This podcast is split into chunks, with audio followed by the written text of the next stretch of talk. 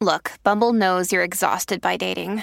All the must not take yourself too seriously and 6 1 since that matters. And what do I even say other than hey?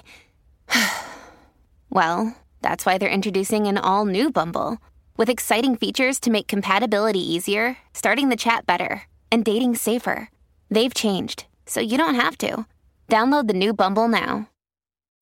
When you need mealtime inspiration, it's worth shopping Kroger, where you'll find over 30,000 mouthwatering choices that excite your inner foodie. And no matter what tasty choice you make, you'll enjoy our everyday low prices, plus extra ways to save, like digital coupons worth over $600 each week. You can also save up to $1 off per gallon at the pump with fuel points. More savings and more inspiring flavors make shopping Kroger worth it every time. Kroger, fresh for everyone. Fuel restrictions apply. Quels sont les mariages arrangés de stars les plus célèbres? Merci d'avoir posé la question. Au XVIIIe siècle, pour les bourgeois et les aristocrates de l'Ancien Régime, il est inconvenant de se marier par amour. Le mariage est avant tout un contrat entre deux familles qui rapprochent fortune et titre, et il faut bien souvent forcer le destin en organisant ce qui est communément appelé un mariage arrangé. Une pratique donc bien désuète, me direz-vous. Et pourtant, elle a encore été récemment d'actualité pour quelques stars qui ont ainsi alimenté les pages people des médias. Quel mariage arrangé d'acteurs est le plus célèbre? Le plus célèbre mariage arrangé d'Hollywood est sûrement celui de Tom Cruise, divorcé depuis quelques années de Nicole Kidman avec Cathy Holmes en 2006. La secte de la Scientologie, dont l'acteur est un des membres les plus fervents, lui établit une liste d'épouses acceptables. Vedette de la série Dawson, le nom de Cathy Holmes apparaît en quatrième position, derrière Scarlett Johansson, qui a refusé un dîner organisé avec Tom. Fan de l'acteur, Cathy Holmes se convertit à la scientologie par amour après trois mois de relation et en subit l'emprise. C'est semble-t-il ce qui a conduit à leur divorce en 2012, à la suite duquel elle n'a pas eu le droit de s'afficher avec un autre homme en public pendant cinq ans, en l'échange d'une pension alimentaire de 4,8 millions de dollars pour préserver l'honneur de Tom Cruise.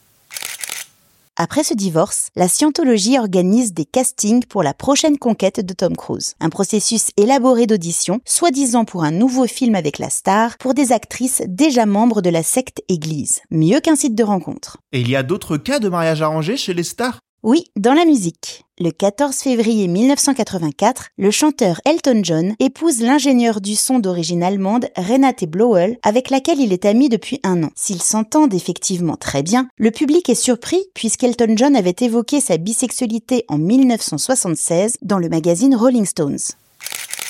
Pour ses proches, ça ne fait aucun doute. Le chanteur n'assume pas complètement son homosexualité et il veut fonder une famille. Il divorce sans avoir atteint cet objectif en 1988 et grâce à l'évolution des mentalités, Elton John le réalise en 2010 avec son mari, cette fois pleinement assumé, David Furnish, avec qui il adopte deux enfants.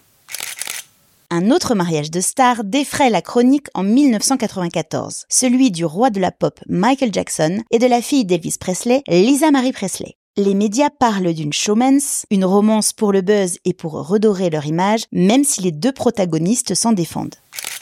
Lisa Marie affirme avoir été très amoureuse de Michael Jackson durant leurs deux ans de mariage et avoir décidé de le sauver. À l'époque, les accusations de pédophilie portées contre Michael Jackson deviennent publiques et le chanteur trouve une alliée en la fille du King, suffisant pour semer le doute. Un mariage arrangé, c'est donc pour cacher quelque chose au public Ou juste pour le buzz, comme la personnalité médiatique Kim Kardashian avec le basketteur Chris Humphries le couple se serait rencontré par le biais de la chaîne américaine de divertissement Entertainment Television qui cherchait un athlète pour en faire le fiancé de la star de leur émission de télé-réalité, l'incroyable famille Kardashian. Les soupçons d'arrangement ont débuté avec la multiplication des contrats et du sponsoring du sportif. Un mariage ultra médiatisé qui ne durera que 72 jours. Aujourd'hui encore, le basketteur affirme qu'il s'agissait d'une véritable histoire. Un chagrin d'amour qui ressemble plutôt à une blessure d'ego. Maintenant, vous savez, un épisode écrit et réalisé par Béatrice Jumel. Ce podcast est disponible sur toutes les plateformes audio. Et si cet épisode vous a plu, n'hésitez pas à laisser des commentaires ou des étoiles sur vos applis de podcast préférés.